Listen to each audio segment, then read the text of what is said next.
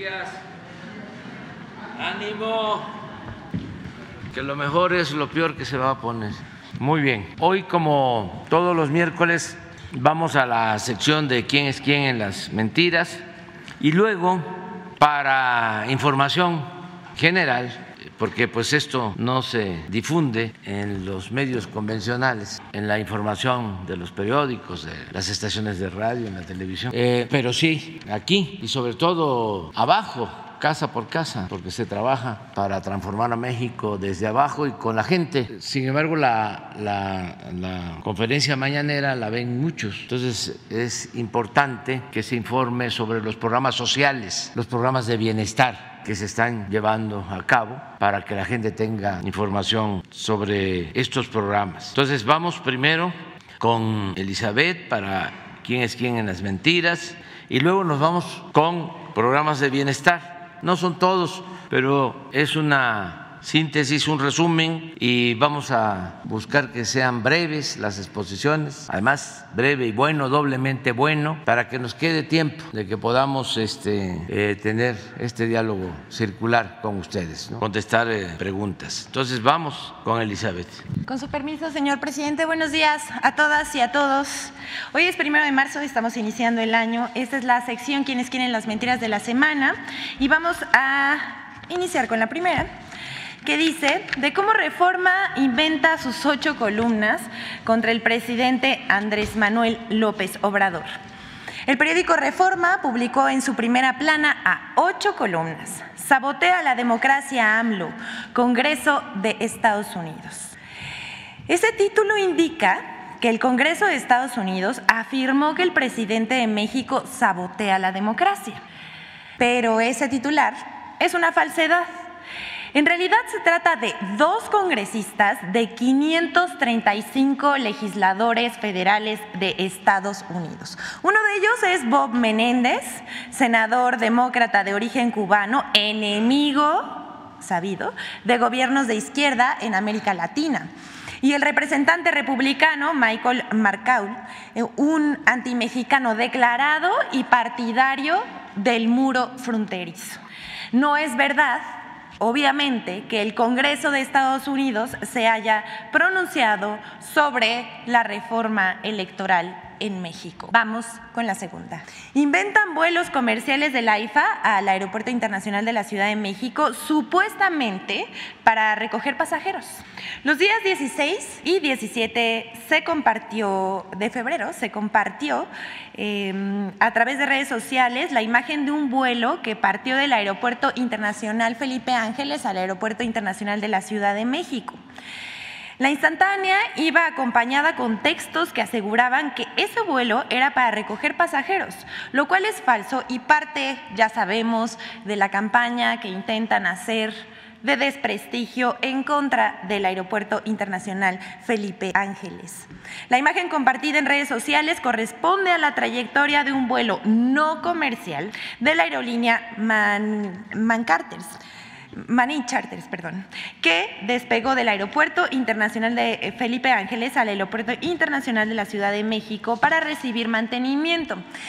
El capitán Jorge Badía, vocero de la aerolínea, declaró a AFP que los vuelos de esa aerolínea entre el AIFA y el Aeropuerto Internacional de la Ciudad de México no son vuelos comerciales, sino traslados de aeronave realizados por logística de la empresa. Pero pues ya sabemos cómo se las gastan, ya no saben qué inventar y todo es sobre las obras que emprende el presidente de la República. Vamos con la tercera, el caso de Tesla en México y las noticias falsas. En los últimos días se ha especulado mucho sobre las inversiones de Tesla en México. Los medios generaron expectativas, pero el colmo de la falta de ética periodística eh, surgió el 27 de febrero cuando el columnista Darío Celis esparció una mentira eh, después de la reunión virtual del presidente de México, Andrés Manuel López Obrador, con el empresario Elon Musk, CEO de Tesla asegurando que el empresario estadounidense habría retirado la inversión de México por un desacuerdo con el mandatario federal y que se llevaría la armadora a Austin, Texas. Darío Celis incendió las redes con su mentira. El director del periódico Excelsior, por su parte, Pascal Beltrán del Río, comentó a la publicación que hizo Darío Celis con un ya vimos esa película, se llama Naim Texcoco. También, fiel a su estilo, Chumel Torres dio por cierto el anuncio. Qué raro, ¿verdad? Y él escribió, 10 millones de dólares que iban a entrar de inversión extranjera. La necedad y la ineptitud cuestan. ¿Qué pesadilla votaron? Dios de bondad. Qué pesadilla la oposición, diría yo. Marlene Stahl conductora de noticias en Imagen Televisión, repitió el discurso desgastado este que traen desde 2006, que el presidente es un peligro para México. A ellos le siguieron, por supuesto, Marieto Ponce, así como el diputado Gabriel Cuadri y el expresidente Felipe Calderón. Pero todo esto resultó falso. Y aunque el mismo día se desmintió la falsa noticia y que el presidente de la República, Andrés Manuel López Obrador, ayer también anunciara que la empresa Tesla se instalaría en territorio nacional, los mensajes con esta mentira hasta el cierre de esta sección continúan. Son periodistas y opositores que no se ruborizan ni ante el ridículo que hacen. Y bueno, vamos a presentarles, además de esta información, una contribución de Infodemia con más mentiras sobre el anuncio de la instalación de Tesla en México. Vamos a verla.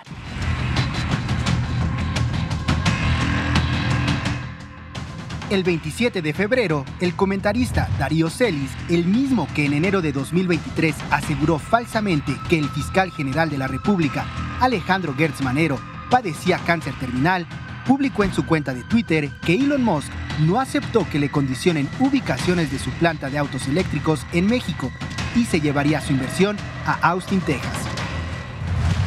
La publicación de Darío Celis se convirtió en la fuente de una noticia falsa que fue replicada por otros comentaristas, políticos, influencers y usuarios de Twitter, como Felipe Calderón, quien al compartir la mentira culpó al presidente López Obrador de ser la causa de la pérdida de miles de empleos. Chumel Torres dio como cierta la noticia falsa esparcida por Celis y aseguró que la necedad y la ineptitud cuestan, culpando al presidente López Obrador de la pérdida de la inversión de Tesla. Otros políticos que repitieron la mentira de Celis fueron Gabriel Cuadri y Lili Telles. El diputado federal del Partido Acción Nacional repitió la noticia falsa y aseguró que el presidente López Obrador logró joder a México. Por su parte, la senadora Telles lanzó comentarios clasistas al asegurar que antes de recibir inversión extranjera, el sureste de México debe ponerse a trabajar. Esta noticia falsa generó un sentimiento de rechazo entre los usuarios de Twitter, quienes se sumaron a las acusaciones en contra del presidente López Obrador y señalaron que fue un capricho o berrinche el ahuyentar la inversión de Tesla. Infodemia. Agradecemos a Infodemia su participación para esta sección. Y pues aquí se los dejamos como reflexión y la falta de ética periodística y de comunicar la responsabilidad que tiene cada persona con cuántos seguidores tiene en las redes sociales y lo que publica a sus audiencias. Vamos con la última. De las secuelas de la marcha del INE no se toca mentiras acarreados y desinformación sobre el plan B de la reforma electoral. Primero queremos hacer una aclaración y, bueno, sí, un desmentido. Al consejero eh, del Instituto Nacional Electoral, Ciro Murayana, él cuestionó que aquí en esta conferencia mañanera se haya mencionado que entre los convocantes al acto estaban integrantes del Servicio Profesional Electoral Solo diremos que los propios organizadores fueron los que mencionaron que uno de ellos sería orador. Aunque el consejero Murayama declaró como falsa esa información, desmintiendo a Genaro Villamil, Aquí vemos este tuit en el que niega que integrantes del INE hayan sido organizadores ni oradores. Nosotros tenemos otros datos. Lo que dijo Ciro Murayama es falso. Les vamos a mostrar a un consejero del INE que estuvo en el Zócalo y varios integrantes más del Servicio Profesional Electoral que participaron en la manifestación del 26 de febrero. Ellos mismos compartieron en sus redes sociales que habían acudido, como José Roberto Ruiz Aldaño, consejero del INE, en la marcha. Además, otros integrantes del Servicio Profesional de Carrera que participaron fueron Luis Fernando Benítez Mejía. Aquí vamos a ver en la pantalla que ellos mismos, repito, publicaron en sus cuentas de Twitter su asistencia a la marcha del 26 de febrero, pese a lo que dijo Ciro Murayama. Luis Fernando Benítez Mejía es vocal ejecutivo de Junta Distrital número 23 de México, Lerma de Villada. Elizabeth Hernández Loyola, vocal de Capacitación Electoral y Educación Cívica de la Junta Local Ejecutiva de Morelos. Alan Giovanni Vadillo Carmona es encargado de la vocalía Organización Electoral de la Junta Distrital de la Ciudad de México. Karen Anel Botello eh, Versáñez, ella es vocal ejecutiva de la Junta Distrital número 27 de México, Metepec. Marcelo Javier Almeida Villa, vocal de Capacitación Electoral y Educación Cívica de la Junta Distrital número 2 de Baja California Sur, San José del Cabo. Janet Piteros Méndez, vocal de Capacitación Electoral y Educación Cívica de la Junta Local Ejecutiva de Sonora. También Aarón David Fernández García, vocal ejecutivo de la Junta Distrital Ejecutiva número 5 de Tamaulipas, Ciudad Victoria. Laura Araceli Lozada Nájera, consejera del Instituto Estatal Electoral de Hidalgo. Pero además vamos a mostrar a los convocantes de la marcha. Hasta aquí está, este es mentido a Ciro Murayama y a todos los que sí participaron en esta marcha. ¿Quién convocó? Pues el expresidente Felipe Calderón, el empresario Claudio X González, los partidos PAN, PRI, PRD, y eso que era una manifestación ciudadana, o eso dice. El exrector de la UNAM, José Narro, incluso se atrevió a decir, hoy la lucha es por el INE, pero mañana podría ser por la autonomía de las universidades públicas la paranoia y la sin razón. También la ex lideresa del CENTE, el Esther Gordilla, que clamó, mi voto no se toca, como si se olvidara de su papel para manipular el voto en 2006, así como su mano derecha, Luis Carlos Ugalde, quien al frente del INE, del INE, bueno, ahora es INE, antes IFE, convalidó el fraude. También vamos a mostrar aquí en la pantalla algunos más de los asistentes a la marcha, el empresario Juan Francisco Torres, Guadalupe Acosta Naranja, Naranjo, perdón, Emilio Álvarez y Casa, Ana Lucía Medina, que es presidenta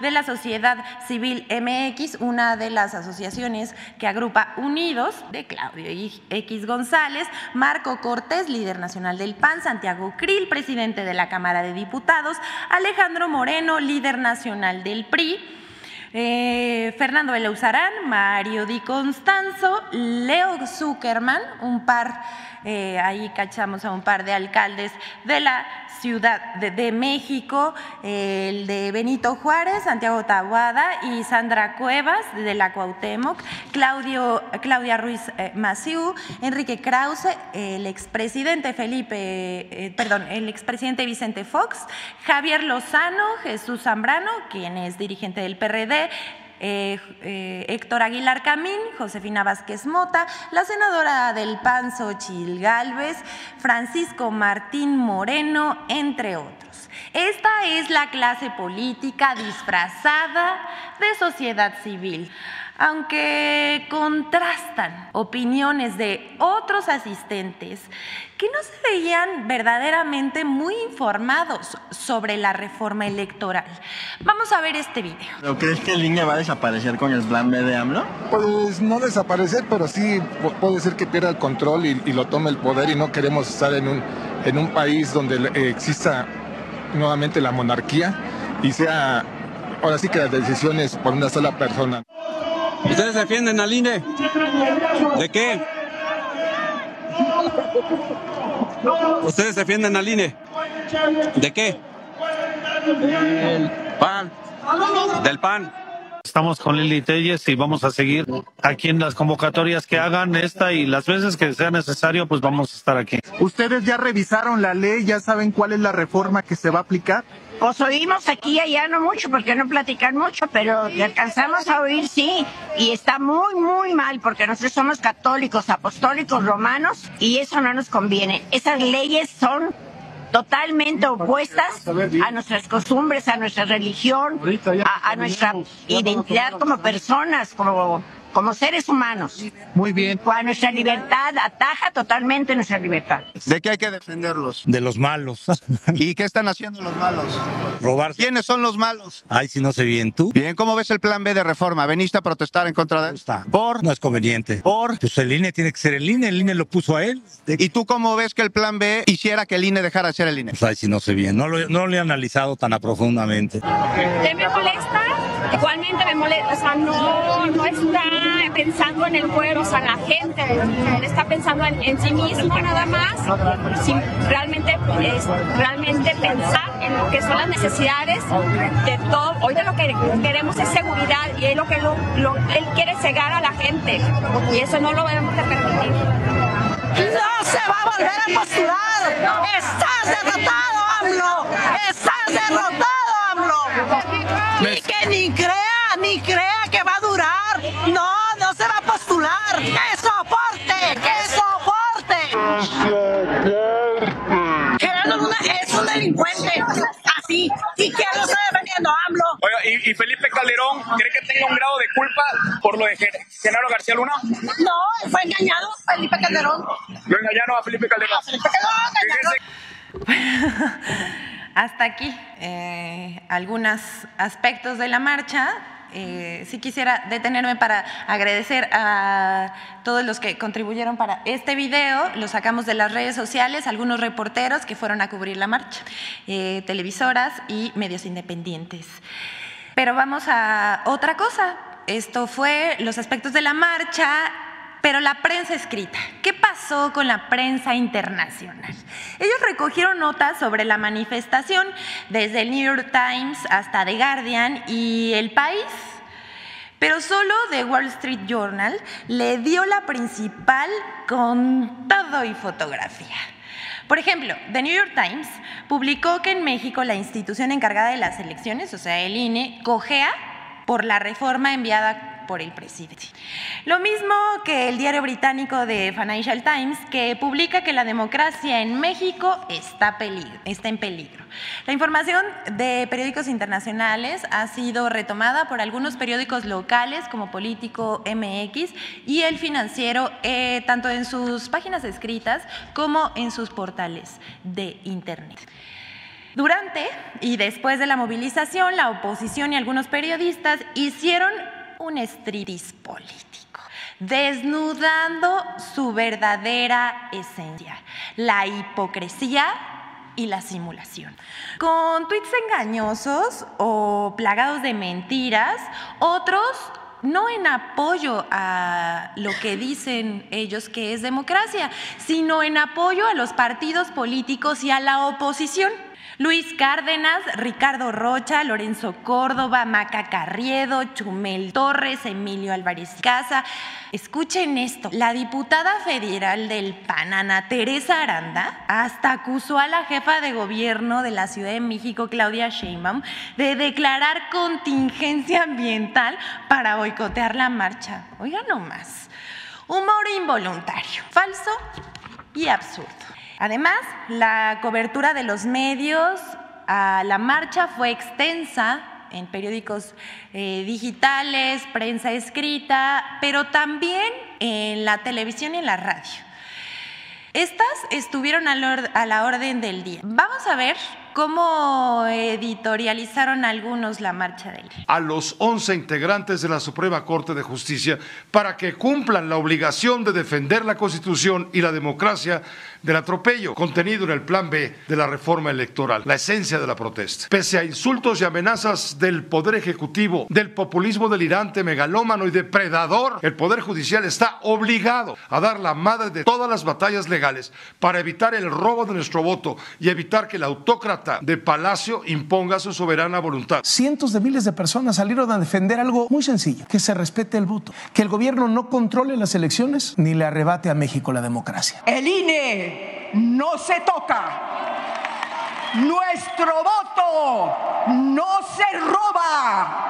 Fueron decenas de miles, el presidente dijo que más de 100 mil, o sea que tienen que haber sido muchísimas más, que se movilizaron en defensa del INE y contra su reforma electoral. López Obrador obviamente descalificó la movilización y a sus asistentes. Dijo que fue organizada por el bloque conservador con el fin de seguir robando. Que le hubieran preguntado, le hubiera preguntado a la gente ayer, se hubiera asomado de la valla. Sí se escuchó también el vuelo, sí, sí fue porra pareja para ambos. Eso sí, creo que más intensidad para los para la máxima casa de estudios, porque sí, es, es la universidad que en estos momentos pues también dicen corre peligro su autonomía. Esta última declaración, queremos hacer énfasis por la declaración que también dio José Narro, revolviendo todo, diciendo que se ponía en riesgo la autonomía de la UNAM. No sabemos a qué se refiere, pero también es una mentira. Por último, les compartimos a manera de conclusión sobre la marcha del INE, la voz de un ciudadano que miraba la marcha desde lejos, a distancia, con mucho respeto y esta declaración fue recogida por la revista Polemón. Esta es la verdadera sabiduría popular. Vamos a ver. Vamos a tratar de platicar con, alguien que está observando la marcha, pues para que nos diga qué piensa sobre eso. Disculpe, ¿le podemos hacer una pequeña entrevista? Sí, cómo no. Eh, ¿Qué piensa de la gente que se manifiesta hoy? ¿Usted se manifiesta hoy también? Este, no, yo vengo de paso, pero este es muy importante. Es parte de la democracia. Sí. Este, nos encontramos con un México ya politizado, que todos participan en cuestiones políticas de interés nacional. Pero pues, están en todo su derecho. Es interesante para que haya este, un equilibrio. ¿Usted está a favor o en contra de...? Este, mire, por lo que yo este, he sabido, eh, no es tanto que... Es una reforma al INE, más no es, se quiere secuestrar a un INE para un interés político. Es lo que yo percibo. Entonces, porque sí debe de haber este, reformas en todas las instituciones. Entonces, pero es interesante que, que salgan a manifestarse toda la gente. Este, es interesante, son cambios políticos que se están dando. Un cambio de régimen muy interesante. ¿Cree que antes la gente como ellos se manifestaban? ¿O cree que apoyaban a- a- al anterior régimen? Este, mire, anteriormente los medios fácticos informativos pues siempre nos decían lo que ellos querían decirnos. Pero hoy gracias a las redes sociales hay un pueblo que despierta, que participa y es muy interesante para para, para el bien común social de México. Es muy, mucho, muy interesante porque yo lo percibo. Yo no soy de aquí, de la ciudad urbana, aquí de la Ciudad de México. Eh, soy mexicano al 100%, toda mi descendencia, pero en los pueblos, en las comunidades, en los 2.458 municipios, hay mucha participación en las cuestiones políticas y eso ayuda mucho al desarrollo de un país, porque no es posible que estemos tan cerquita de la potencia más grande del mundo y haya una des- desigualdad eh, abismal, se puede decir, pero vamos, vamos avanzando. Es un proceso a largo plazo porque para el bien común social y para nuestros hijos, para los hijos de nuestros hijos. Es interesante y qué bueno, pues me da gusto que, que la gente que nunca salía a marchar a hoy marche. Es algo muy satisfactorio. Viva el pueblo informado. ¿Es cuánto, señor presidente? Buenos días. Vamos a dar informe del avance de las pensiones de bienestar.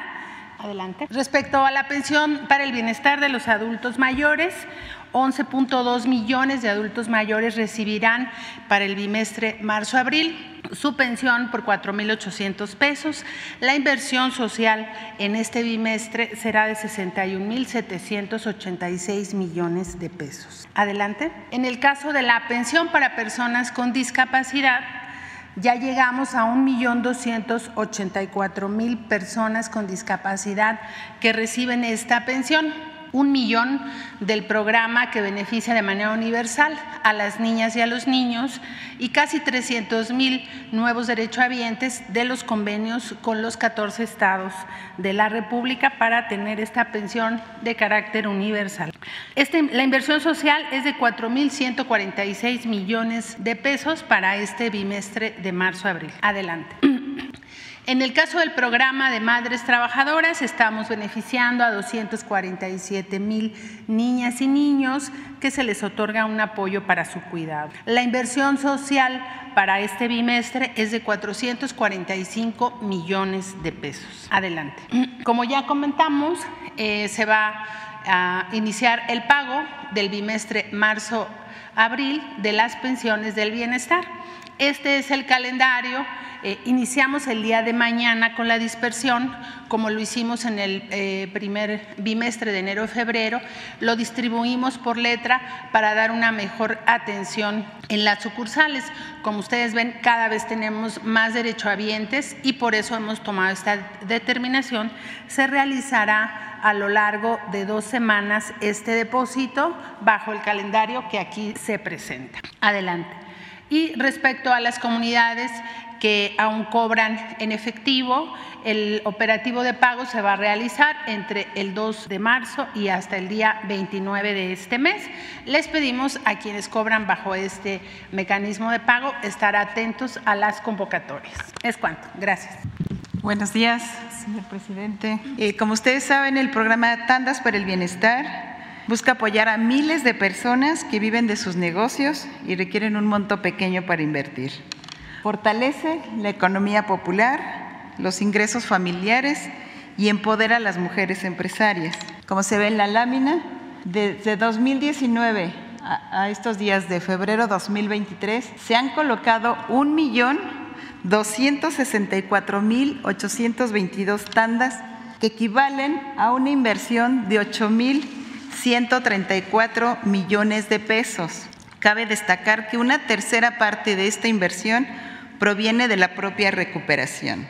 Y la meta para el primer semestre de este año es rebasar los 70 mil créditos por un monto de mil millones de pesos. Y si pueden observar en la lámina, en la parte eh, de abajo, deben continuar realizando sus reembolsos todas las personas que tienen tanda en cualquiera de las 1.700 sucursales de eh, antes Telecom, ahora Financiera para el Bienestar, y ahí mismo solicitar sus siguientes créditos. Y también queremos aprovechar para que todas las personas que recibieron créditos a la palabra por montos de 25 mil deberán también escribir al correo que está ahí debajo servicios financieros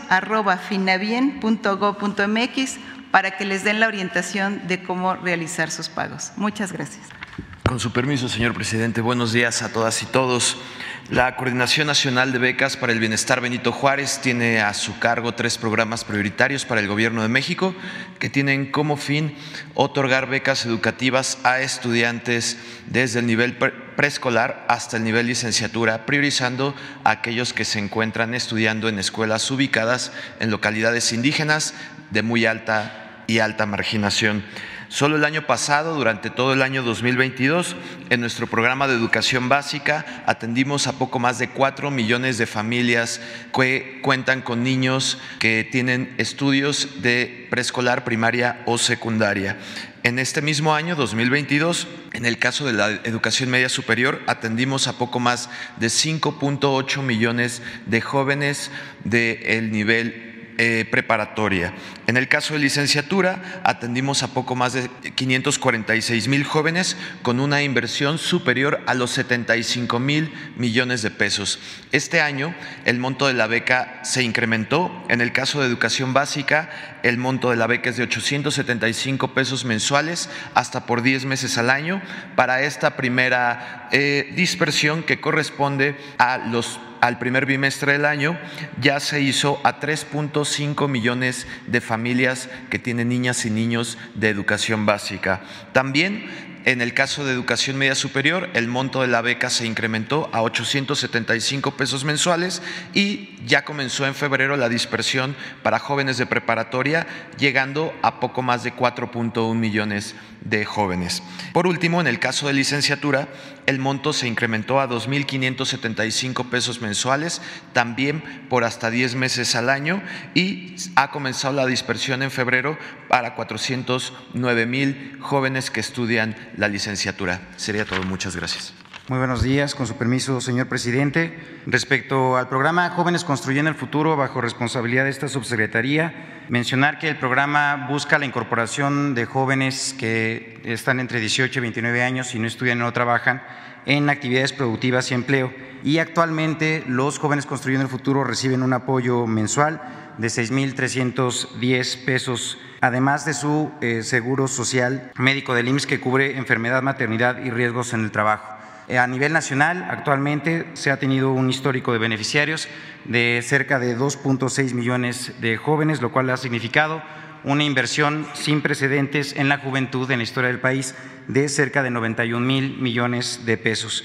Reiterar que en el año 2023 se dará prioridad a las y los jóvenes que habiten en municipios de alto índice de rezago social, con alta incidencia delictiva y a integrantes de grupos históricamente discriminados. Decir que para el año 2023 igualmente el presupuesto aprobado para el programa Jóvenes Construyendo Futuro es de 23 mil millones de pesos, lo cual significará un apoyo directo a los jóvenes de cerca de, bueno, serán cerca de 480 mil jóvenes a nivel nacional. En lo que va del año ya es un ejercicio presupuestal de cerca de 2.438 millones de pesos y ya iniciaron capacitación 148 mil jóvenes. Es cuanto. Muy buenos días a todas, a todos. Con su permiso, señor presidente. En lo que respecta a la escuela es nuestra, cerramos 2022 con un registro de 44.300 escuelas atendidas, de las cuales el 74% de ellas ya han dispuesto de sus recursos en las sucursales del Banco del Bienestar y se encuentran en proceso de ejecución de sus recursos en la ampliación, rehabilitación de sus instalaciones, horario extendido y servicio de alimentación. Para 2023 nuestro presupuesto incrementó en más de 100%, es decir, el doble respecto del año pasado, lo cual se destinará en beneficio de aproximadamente 100 mil escuelas en condiciones de alta vulnerabilidad. De esta manera estaremos llegando a una cobertura nacional de más de 1.400 municipios al 100% y del 77% de escuelas públicas de educación básica que habrán recibido en una o más ocasiones el presupuesto que por derecho les corresponde. Como se muestra en la gráfica, entidades como Yucatán, Oaxaca, Chiapas, Quintana Roo, Sonora, Guerrero, Tlaxcala y Campeche alcanzarán una cobertura de más del 90% respecto del total de las escuelas de sus entidades y en otros casos como Veracruz, Tabasco, Puebla, Nayarit, Hidalgo, Baja California Sur, Michoacán, Estado de México, Zacatecas, San Luis Potosí y Chihuahua alcanzarán más del 70% de cobertura. El resto de las entidades van del 35% al 69% de cobertura respecto del total de sus escuelas. Es cuanto. Muchísimas gracias. Buenos días, con su permiso, señor presidente. En relación a la estrategia de desarrollo rural del programa Sembrando Vida, actualmente están participando 449.998 campesinas y campesinos que son empleos permanentes. La inversión anual para este año asciende a 37 mil millones de pesos con una cobertura en 21 estados. De este porcentaje, de este número de campesinas y campesinos, el 32% son mujeres y el 44% pertenecen a la población indígena. Siguiente, por favor.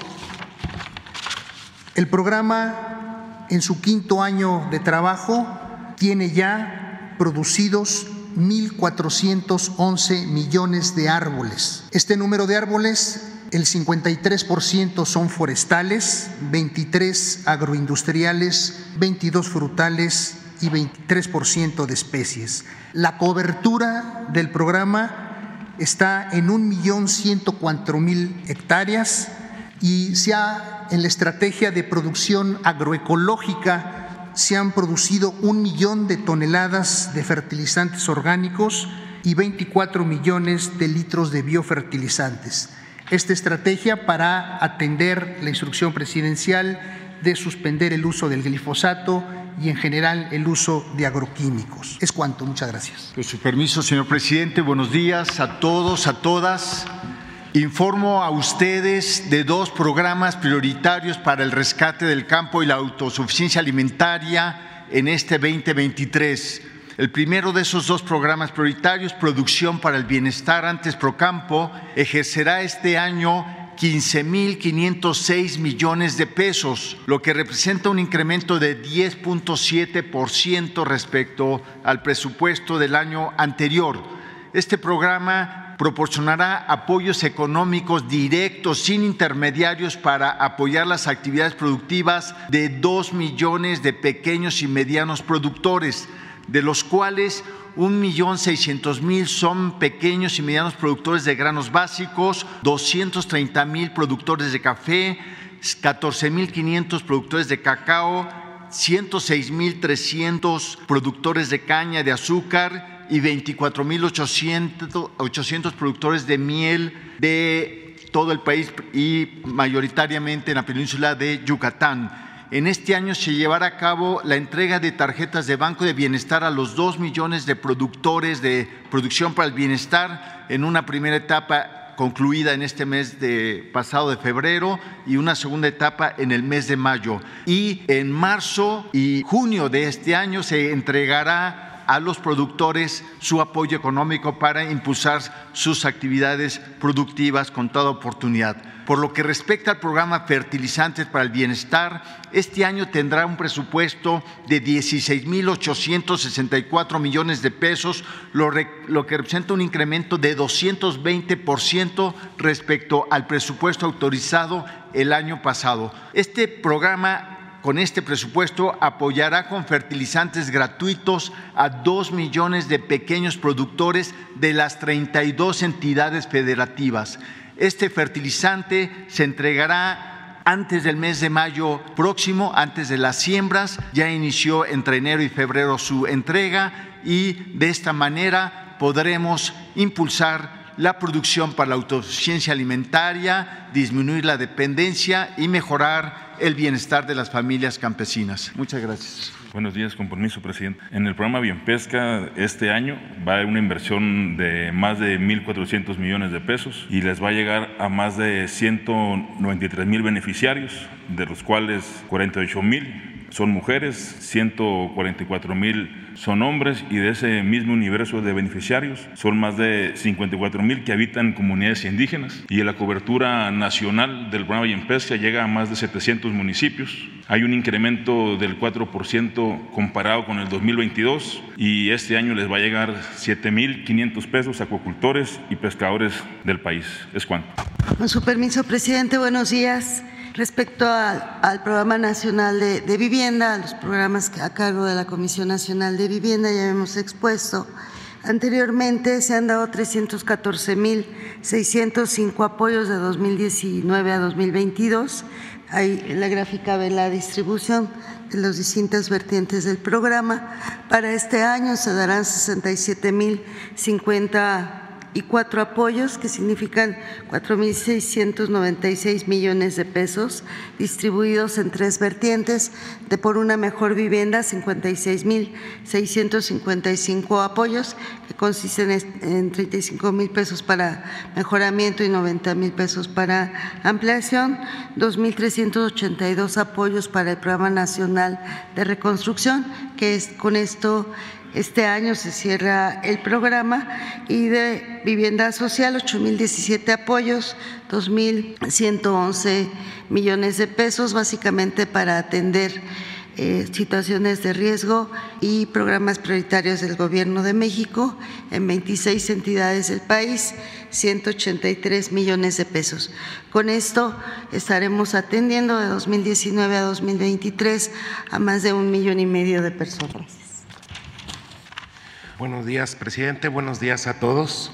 El programa prioritario Internet para el Bienestar consta de dos servicios públicos de telecomunicaciones. El primer servicio es lo que el presidente ha prometido y prometió que es brindar Internet gratuito en plazas públicas, centros escolares, unidades médicas, bibliotecas y en sí en todos los lugares donde la gente eh, pueda recibir, si se acerca a ese lugar, Internet completamente gratuito. En este, eh, en este servicio público llevamos a la fecha 65.152 sitios que están colocados en 19.529 localidades. Cabe mencionar que estas localidades son localidades sumamente remotas y de poblaciones pobres. Eh, el promedio mensual de conexiones por sitio es alrededor de 1.600 conexiones, lo cual nos daría un promedio mensual de alrededor de 90 millones de servicios por mes que se está dando en este, este servicio público. La meta para este año son 100 mil sitios en total que cubrirán 27.672 localidades. Por otro lado, el programa eh, contempla otro servicio de telecomunicaciones que es telefonía celular. Esto se, hizo por instrucciones del presidente por la necesidad que existe en muchas localidades que no tienen eh, telefonía celular.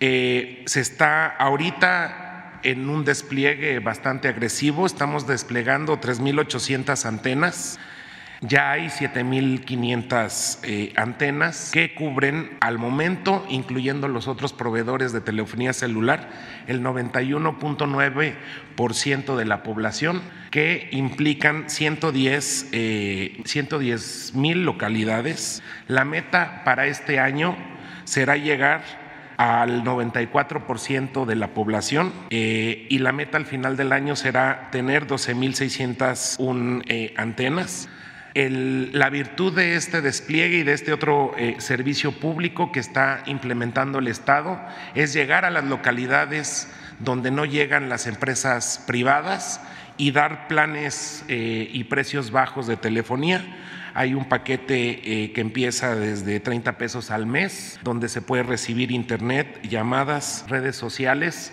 y obviamente mensajes de texto. Entonces la conectividad sigue y, este, este es, esto es todo del programa Internet para el Bienestar.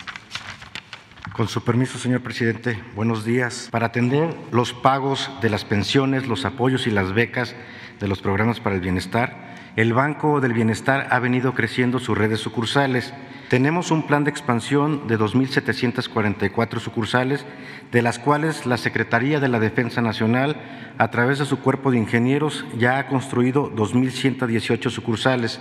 De este total de sucursales construidas, hemos puesto ya en operación en el último año 1.067 nuevas sucursales y al día de hoy contamos con una cobertura total de 1.502 sucursales distribuidas a lo largo y ancho del país.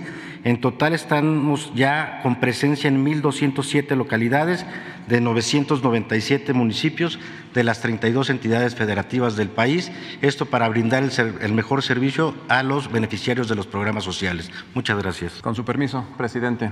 En suma, este año recibirán apoyos más de 25 millones de beneficiarios con una inversión histórica de 600 mil millones de pesos lo que representa un incremento del 34% en comparación con el año pasado. De las 35 millones de viviendas que hay en el país, el 71% recibe por lo menos un programa para el bienestar. Otros 5 millones también reciben una pequeña parte del presupuesto público, ya que estamos contando a servidores públicos como maestros, médicos y policías y el restante de 5 millones también se ven beneficiados porque si aumenta el poder adquisitivo de la gente, también se beneficia el comercio, el mercado interno y la industria. ¿Sería cuánto? Muchas gracias. Bueno, vámonos. La primera. Adelante. Buen día, presidente. Carlos Domínguez de Nación 14.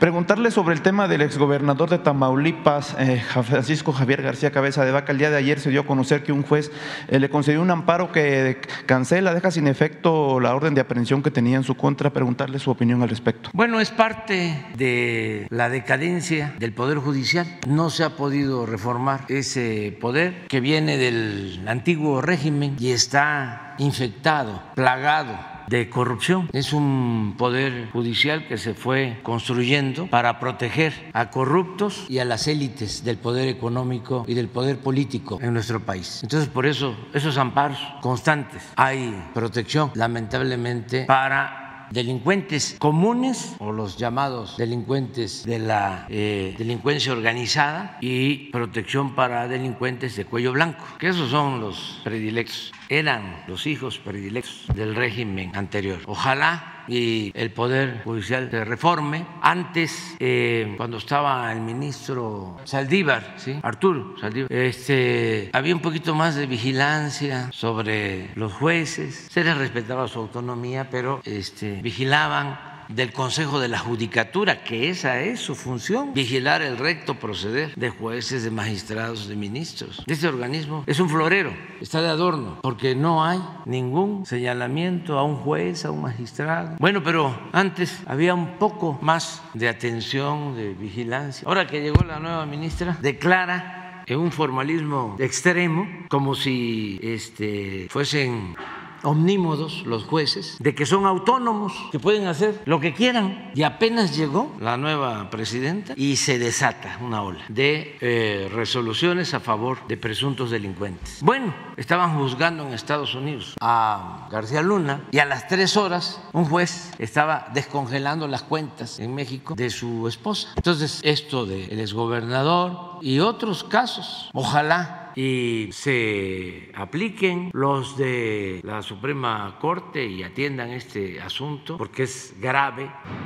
no es eh, intervenir en otro poder, es no callar ante la injusticia y la corrupción. En este caso, eh, la Fiscalía General anunció que va a iniciar un proceso en contra del juez que concedió este amparo. ¿Respaldaría usted esta decisión de la Fiscalía? Sí, es que este, si el Poder Judicial no actúa y si hay elementos, pruebas de que hubo influyentismo y corrupción, hay que presentar denuncias contra los jueces si no actúa el Poder Judicial. O sea, porque eh, no gozan de privilegios, son servidores públicos, ni modo que tengan impunidad. Todos los servidores públicos estamos sujetos al escrutinio público y eh, actuar de conformidad con la Constitución y las leyes. Ok, presidente, cambiando de tema eh, rápidamente, ¿qué está pasando con la publicación de la reforma electoral, del plan B de la reforma electoral? El día de ayer había confusión de por qué todavía no. El, el coordinador de la bancada de Morena en el Senado, pues le atribuyó esto a la falta de una, de que el presidente de la mesa directiva de la Cámara de Diputados, Santiago Krill, todavía no la firmaba y no se la enviaba. ¿Qué está ocurriendo, presidente? ¿Por qué todavía no la publican? Pues no sé, pero me informó el secretario de Gobernación que hoy eh, por la tarde, a más tardar mañana, ya se publica este, la reforma electoral. Aquí aprovecho para hacer dos comentarios. Acuérdense que la comunicación son mensajes de ida y vuelta y esta conferencia de prensa es un diálogo circular. Escuchaba yo a Pepe Cárdenas, tenemos diferencias con él porque siempre ha sido un periodista vendido o alquilado a los grupos de intereses creados, pero recuerdo una anécdota, vamos para refrescarle la memoria, porque me llama, sí, dictador. Me hizo una entrevista hace 35 años en Villahermosa, en una estación, 1988. Sí tiene como 35 años. ¿Y qué creen que hizo? La grabó y como hablé de la democracia, no la transmitió, la enlató. Seguramente fue a negociar con mi entrevista, porque yo desde hace tiempo me he convertido pues este en una fuente de ingresos para muchos este, mercenarios de los medios de comunicación. Les pagan por atacarme. Ya está, deberían eh, hacer un fondo este, reconociendo que, que, les pagan por eso. Y otra cosa que quiero mencionar, no sé si te llegó un este, mensaje, una entrevista de redes sociales que vi ayer, de una entrevista que le hacen a Claudio X González. Claudio X González, para que no se olvide, es el hijo de Claudio X González que siempre fue y sigue teniendo mucha influencia en la cúpula del sector empresarial,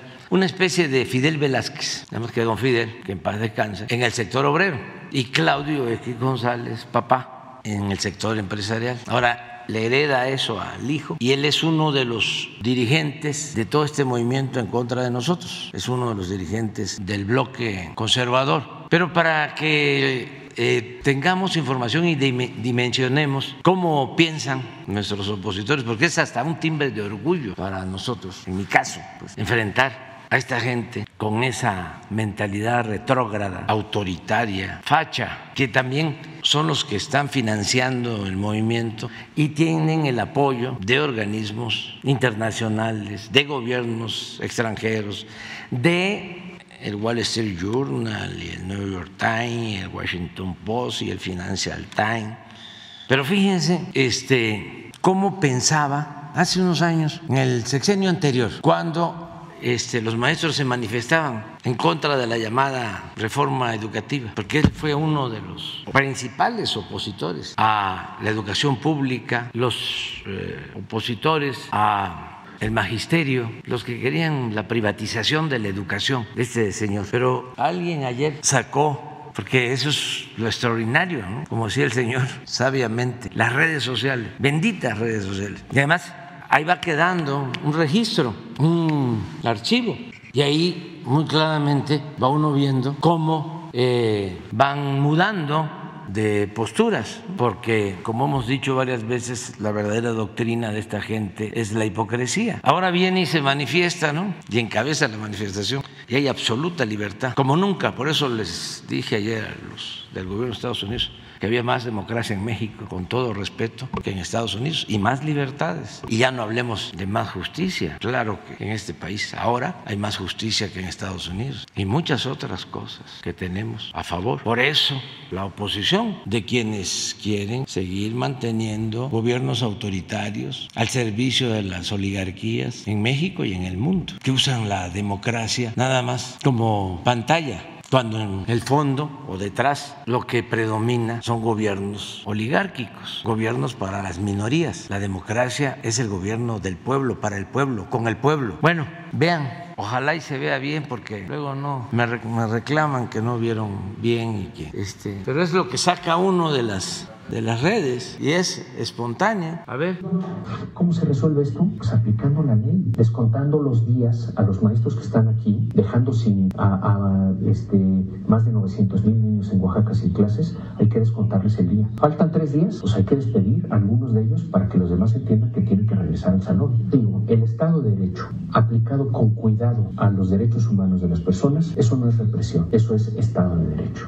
Y en mi opinión, esa es la fórmula que se tiene que seguir. ¿Se tiene que despedir a todos los maestros de Oaxaca? No con que despidas a algunos y con que proceses a algunos de los líderes que evidentemente son delincuentes, eh, con que hagas eso, los demás van a entender en la señal. Pero tienes que ser firme en la señal, porque si tú apresas a un líder eh, porque tienes elementos para procesarlo y por otro lado despides a algunos y luego te vienen a reclamar y cedes, entonces el mensaje es la ley no cuenta. A ver, pero pongan el texto. Eh, ese, yo, este, el que vi, tiene un texto de lo que está diciendo porque no se aprecia bien. Lo que él está diciendo es que hay que reprimir a los que se manifiestan, incluso meterlos a la cárcel, algo parecido.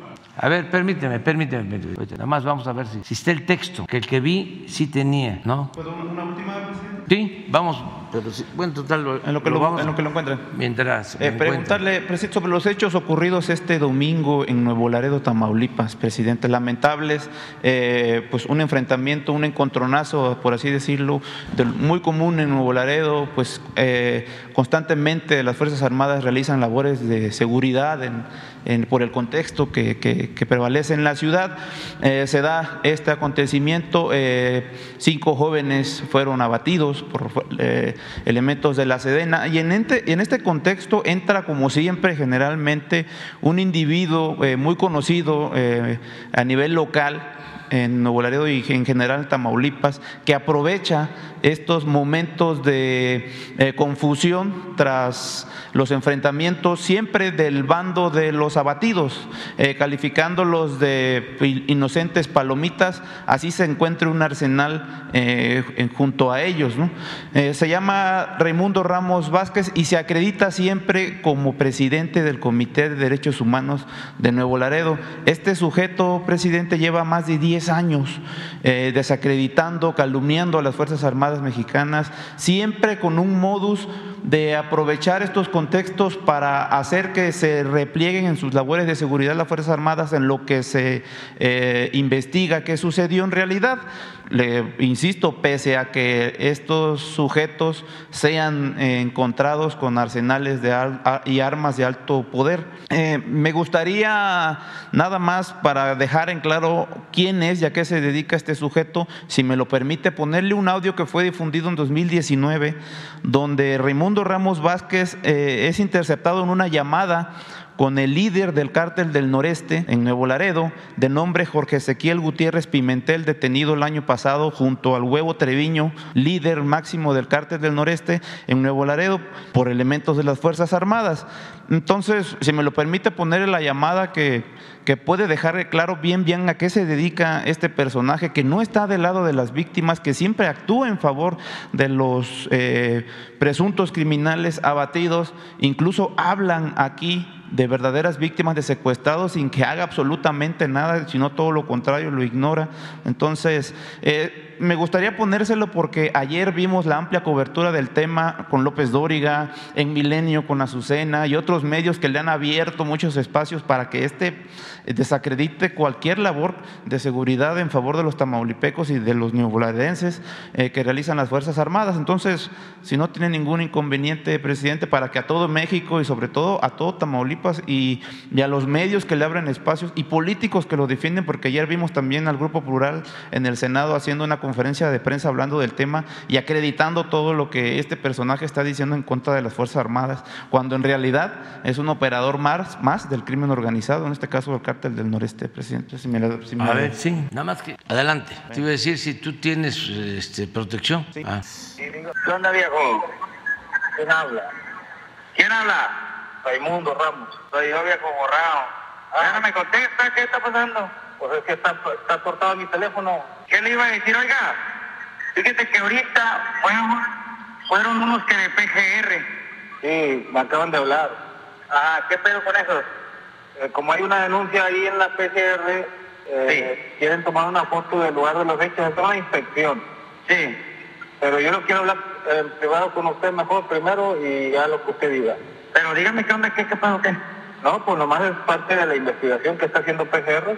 Bueno, porque llegaron y aquí pues ahí pues estaba, pues no me dice nada ni nada, pues ahí cuenta que llegaron y ahí adentro pues estaba un carro con detenidos. Uno de ellos sí se asomó, pero no alcanzó a ver, pues había raza con fierros, ¿verdad? Pues igual si cagan el palo decía bala. Me imagino que esos de PGR son de aquí mismo, son, son de los locales de aquí. Así es, ah, Un licenciado que un, tal Telles. Telles, sí. Sí. Bueno, ajá, bueno. Y entonces ahí pues, pues nomás, yo me asomé, ¿verdad? y le digo, dígame, dice, no, que venimos buscando al señor Enrique Puente, le digo, no salga, le digo, pero no está, dígame.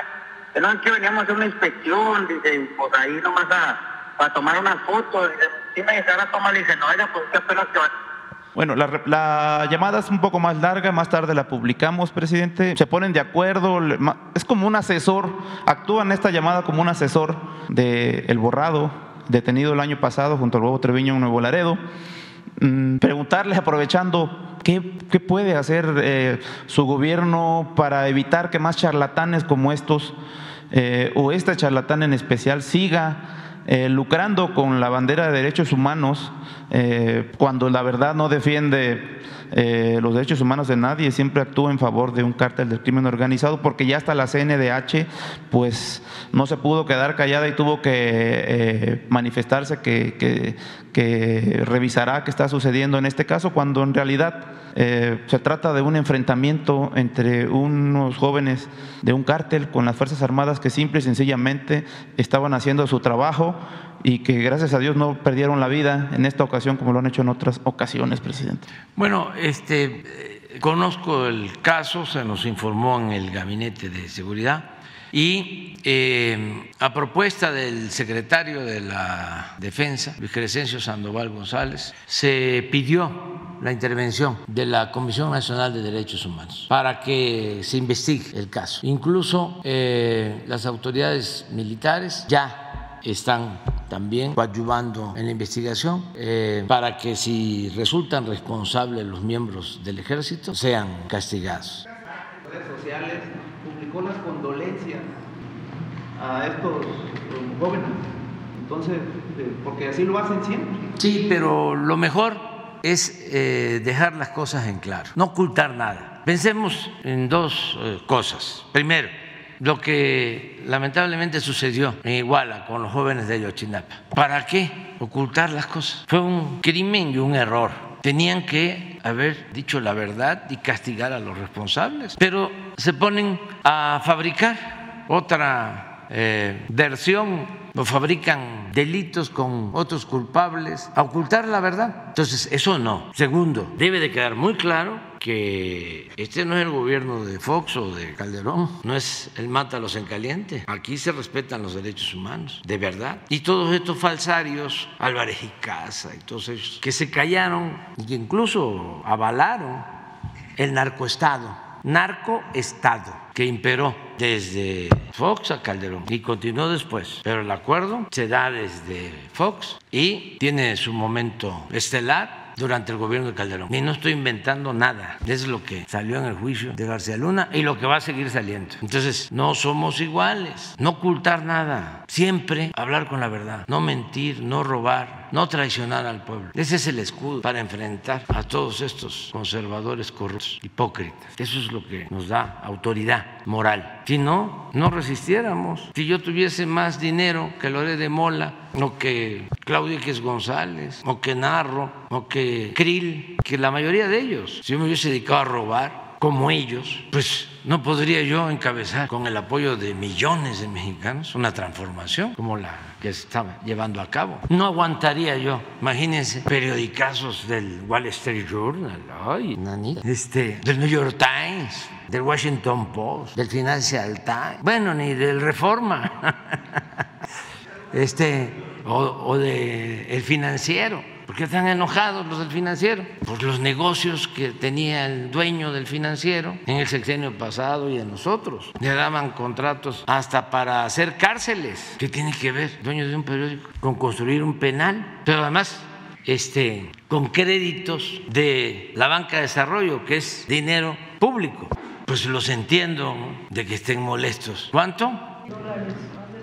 100 millones de dólares. ¿sí? No, menos, menos. Pero este sí, y además un crédito que no tiene para pagar. Eso se lo dio el gobierno anterior, Videgaray, sí. Porque este, todo lo que tiene, sus bienes, no le alcanzan para pagar. Entonces, esa es la molestia. Y están también pensando que si nos debilitan, pues este, van a poder regresar por sus fueros para que les condonen esos créditos. Están pensando que va a regresar la mafia del poder. ¿Ustedes creen que la gente va a querer que sigan estos tranzas gobernando México? Están equivocados. La gente va a seguir apoyando la transformación, limpiando de corrupción el país, purificando la vida pública. Y está demostrado que es una minoría, la mayoría de nuestro pueblo es trabajadora, gente de bien. Siempre he pensado que la mayor riqueza de México es la honestidad de su pueblo. Entonces les vamos a, a volver a ganar.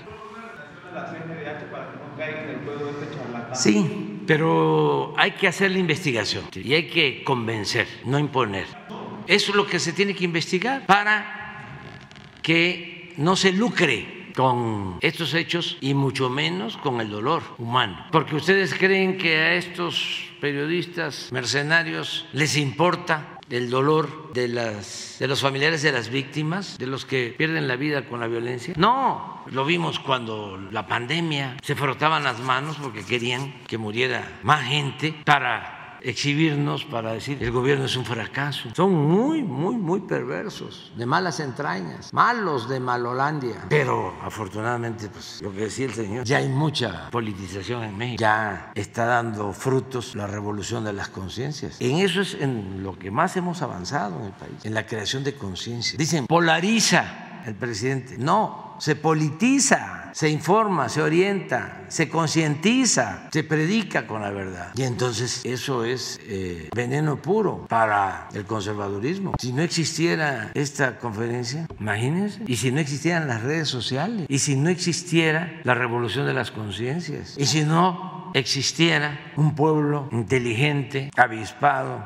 que es mucha pieza, como el pueblo de México. Por eso yo defiendo a México, lo voy a seguir defendiendo. Lo digo, Hay más democracia ahora que en Estados Unidos, hay más libertad ahora que en Estados Unidos, hay más justicia social en México que en Estados Unidos. Aquí hay menos discriminación racial que en Estados Unidos. Aquí hay más fraternidad, con todo respeto, que en Estados Unidos. Mucho más cultura que en Estados Unidos, con todo respeto. Entonces, claro que hay la minoría, que son los que van allá a Wall Street Journal, o este caso ¿no? de los legisladores estadounidenses, un legislador, como lo mencionó aquí Ana Elizabeth Menéndez, Bob Menéndez, ese ha sacado raja del sufrimiento del pueblo cubano, ha lucrado con el dolor del pueblo cubano, porque es el que tiene la bandera en contra de Cuba y es el que ha estado promoviendo el bloqueo a Cuba. Y lo hace por convicción Sí, porque es muy conservador, reaccionario, pero también porque lucra económica y políticamente. Ha ido escalando. Llegó a ser senador, es senador, y cuando quedaban 50-50 y él decidía, vendía caro su voto al mismo partido al que pertenece, conseguir su voto. Ponía todas las condiciones. Y el otro senador republicano, como aquí se dice, antimexicano. Entonces, vamos hacia adelante, a ver si ya está este, más claro el texto. A ver, a ver, a ver. Porque es una joya. ¿Cómo se resuelve esto? Pues aplicando la ley, descontando los días a los maestros que están aquí, dejando sin a, este, más de 900 mil niños en Oaxaca sin clases, hay que descontarles el día. Faltan tres días, pues hay que despedir a algunos de ellos para que los demás entiendan que tienen que regresar al salón. Digo, el Estado de Derecho aplicado con cuidado a los derechos humanos de las personas, eso no es represión, eso es Estado de Derecho. Y en mi opinión, esa es la fórmula que se tiene que seguir. ¿Se tiene que despedir a todos los maestros de Oaxaca? No con que despidas a algunos y con que proceses a algunos de los líderes que evidentemente son delincuentes, eh, con que hagas eso, los demás van a entender en la señal. Pero tienes que ser firme en la señal, porque si tú apresas a un líder eh, porque tienes elementos para procesarlo y por otro lado despides a algunos y luego te vienen a reclamar y cedes, entonces el mensaje es la ley no cuenta. Está más o menos claro, ¿no? Es este, progresista este hombre, de izquierda se autodenominó. Eh, pues eso lo aplicaron y metieron a la cárcel a dirigentes. ¿Sabes? Que le fabricaron delitos a los dirigentes del magisterio de Oaxaca. Maestro Rubén, Rubén Núñez, que ya falleció, de lavado de dinero, lo acusaron. Hombre honesto, humilde, este, lo llevaron preso a una cárcel de alta seguridad allá en Nayarit. Y este señor, con el apoyo del Reforma en esa campaña. Entonces, estos son nuestros adversarios. ¿A poco no es un timbre de orgullo tenerlos enfrente? No se puede, si no hay autoridad moral, no se puede cambiar nada, no se puede transformar nada. Y el pueblo ya no quiere autoritarismo y no quiere antidemocracia y mucho menos hipocresías. Entonces vamos a, a continuar. A ver. Buenos días, presidente. Buenos días a todos. Shaila Rosagel, corresponsal del Grupo Gili, El Imparcial de Sonora, La Crónica de Mexicali y Frontera de Tijuana. Presidente, eh, con la decisión que se tomó eh, con la llegada de Tesla a Nuevo León, ¿esta decisión se podría replicar en otros estados donde hay sequía como Sonora y Baja California? Eh, ¿Cuándo y, y bajo qué condiciones podrían llegar plantas a estas entidades? Bueno, eh, fue muy buena la conversación con el señor Elon eh, en dos ocasiones. Fue muy receptivo, eh, estaba muy interesado en eh, la comunicación entre nosotros, escuchó mi planteamiento en general y no solo tratamos el tema de la planta automotriz de Nuevo León y la necesidad de que ellos ayuden ante la falta de agua, su compromiso de que van a ayudar. Hablamos también de otras opciones. Hablamos de el desarrollo del istmo, hablamos de Hidalgo para una posible planta de baterías en Hidalgo, porque lo de Nuevo León se vincula mucho con una planta de batería que tienen en Austin, Texas. Les queda muy cerca, porque la planta de batería la tienen ahí, según me informaron. Entonces, la planta automotriz se va a tener en Santa Catarina, en Monterrey, la zona conurbada de Nuevo León, digo de Monterrey, el estado de Nuevo León, y ahí les queda cerca Austin, Texas. Incluso creo que el anuncio va a ser hoy en Austin, Texas. Bueno, pero este, está interesado en invertir más en México. Eh, hablé del plan Sonora con él y eh, quedamos, bueno, en resolver esto de Monterrey. Eh, luego eh, va a enviar a sus técnicos para eh, dar respuesta a los compromisos, a la petición que les hicimos para el caso de Nuevo León relacionados con el agua. Vienen sus técnicos, me están pidiendo yo eh, les diga cuándo puedo recibirlos con ese propósito. Y luego, porque lo invité, quiere venir él. También este, me mandó a, a decir que si cuando eh, estimo yo ¿no? que podríamos hacer un recorrido por el país. Hoy voy a ver la agenda para ver cuándo este, viene y si estoy pensando, si él lo considera y si decide también venir, bueno, no voy a decir que quiere, estoy pensando en que vaya a Sonora, este, que vea lo de la planta de energía solar, que se conozca todo lo que es el plan Sonora y todo el potencial que hay ahí en cobre, en litio. Le aclaré que lo de litio ya se nacionalizó, pero que eso no implica el que podamos ponernos de acuerdo. El litio es de los mexicanos, pero bueno, sí se compra la materia prima, sí eh, se ponen las plantas de baterías en Sonora, sí se da trabajo a los sonorenses, a los mexicanos, pues se llegó a un acuerdo. Hablé también, le dije de que México es el segundo productor de cobre en el mundo y está en Sonora. Y los vehículos, sean de gasolina o sean eléctricos, llevan eh, un importante eh, componente de cobre. Entonces hay energía renovable en Sonora. Todo esto porque es tu estado, ¿no? O me estás preguntando por Sonora, allá también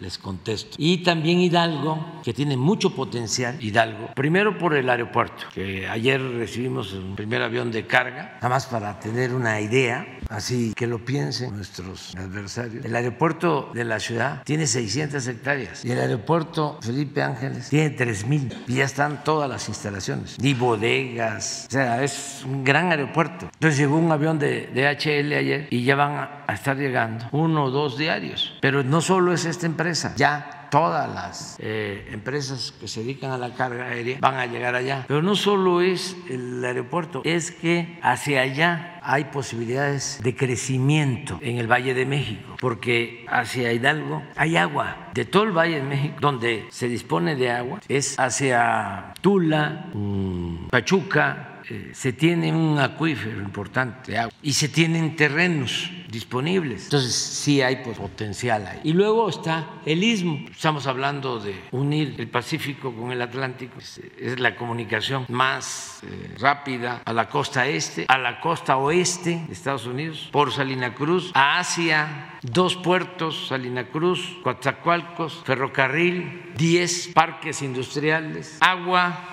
hasta para inundaciones, eh, energía eléctrica renovable, eólica, hidroeléctrica, gas, subsidios fiscales, en algo que coincidimos, no solo eh, para el istmo, sino en todo México, sureste, bajío, centro, que hablamos de todo esto, el norte, la calidad de la fuerza de trabajo en México, de los obreros, de los trabajadores. Él llamó la ética del trabajador mexicano, la responsabilidad del trabajador mexicano, de los mejores del mundo. Entonces, esa es una ventaja comparativa importantísima, porque también eh, hablamos de que nosotros no podíamos igualar los subsidios que están ya eh, ofreciendo en Estados Unidos para eh, plantas de baterías y para carros eléctricos porque son de miles de millones de dólares. Eh, no solo no pagan impuestos, sino que el gobierno les da por cada automóvil que fabrican un subsidio. Entonces eso no, nosotros no lo podríamos hacer. Este, pero de ahí sale eh, las otras ventajas que no tienen ellos eh, o que no es lo mismo, la fuerza de trabajo y otras cosas. Entonces él está muy consciente que no se puede equiparar la entrega de subsidios que se hace en Estados Unidos a lo que podríamos hacer nosotros. Pero aún así está este, eh, interesado. Hablamos del tren Maya. Ellos tienen un sistema de construcción de túneles muy novedoso, un invento, donde en Las Vegas hicieron algo así parecido. Nosotros necesitamos un túnel para unir el aeropuerto de Cancún con la estación del tren Maya de Cancún y queremos pasar por abajo del actual aeropuerto para darle conectividad. Ellos tienen un sistema sistema eh, de construcción de túneles rápido, como lo necesitamos nosotros, eh, donde se utilizan vehículos eléctricos. Aquí ni siquiera eso, sería una banda, porque por abajo estaríamos hablando de un kilómetro y medio. Una empresa mexicana también tiene este, maquinaria para túneles. ICA es como se construyó eh, el drenaje profundo. Se siguen haciendo obras así en estos túneles. Entonces, hablamos de eso. Si da tiempo, hasta podríamos ir a- al tren, porque sí también le interesó.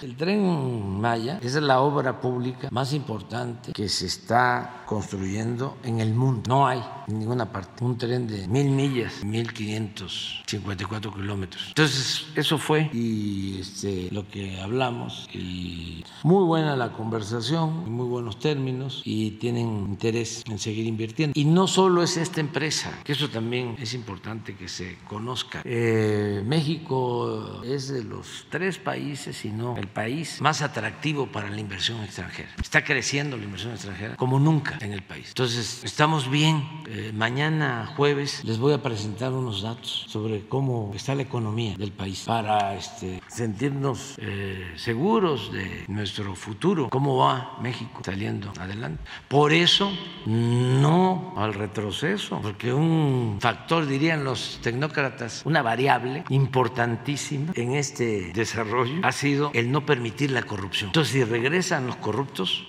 el bandidaje oficial vuelve, el estancamiento económico, la falta de oportunidades, el empobrecimiento del pueblo, los privilegios para las minorías. Entonces eso ya no, tenemos que seguir adelante. Tengo una, tengo una, este, una, una, este, una llamada. Presidente, nada más, eh, nada más Pero preguntarle. ya cuando me empiezan a... Miren, miren, ¿cuántas tengo?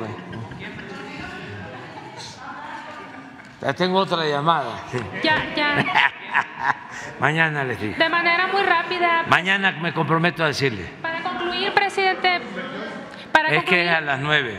Para concluir, presidente, eh, cuando usted hablaba eh, con el inversionista sobre el plan Sonora, ¿se interesó en algo en específico? ¿Se interesó en alguna planta ahí para Sonora o en, alguna eh, planta de baterías? Y también ya, ya eh, eh, para preguntarle, ¿bajo qué condiciones van a, ahorita que comentaba que le habló también del litio, ahora con la nacional- nacionalización del litio, ¿bajo qué, bajo qué condiciones van a poder los extranjeros participar en la industria nacional del, del litio eh, pues en Sonora? Y, y si ya tienen el proyecto de, de- para operar de la, de la, del litio MX, eh, las inversiones, ¿en cuánto tiempo va a haber resultados? Sería todo, Sí, presidente. se está trabajando en eso, en toda la planeación, la investigación, cómo separar el litio de la arcilla, toda la cuestión tecnológica. Ya el CONACIT tiene a su cargo esta tarea, se está avanzando. Pronto vamos a informar. Eh, nos va a llevar tiempo. Bueno, esta misma planta, ¿no? sé lo que vayan a anunciar hoy, pero eh, es probable que la terminen, eh, ojalá y sea antes, ¿no? pero es probable que la terminen cuando ya no esté yo de presidente. Pero eso no importa. Dejamos este, encaminado todo el proceso de transformación, que tiene que haber continuidad con cambio. Tiene que seguir el proyecto de transformación con cambio, porque este, no voy a participar cuando yo termine mi mandato. Me voy a retirar por completo. Eso para que este, les quede claro ¿no? a nuestros adversarios. No soy cacique, mucho menos me siento eh, insustituible. No soy caudillo, no soy mesías. Este, lo sostuvo Krause, eh, ¿cómo se le llamó al presidente Calles en el Maximato? Eh, jefe máximo, estoy de acuerdo. No, no, no, no. Sí, soy un místico, eh, eso sí, eso sí. ¿Ya vieron eh, que puse lo de la Luchi? ya vamos a hablar de eso. Porque la vida no solo es lo racional, la vida también es lo místico. Pero un día vamos a hablar. ¿Saben cuántos han visto lo de la luz? Yo creo 10 millones. 10 millones. O sea, pero es eso. Es la profundidad cultural de México, las raíces culturales de México. Son los chaneques, el aluche, los duendes. Yo quisiera que hubiese este, aluche. Eh, si no existen, pues habría que inventarlos, porque esos nada más hacen travesuras. Lo que no quiero son los otros, los demonios. Eso sí no. O sea, este, pero ya vamos a hablar de eso, porque es interesantísimo ese tema.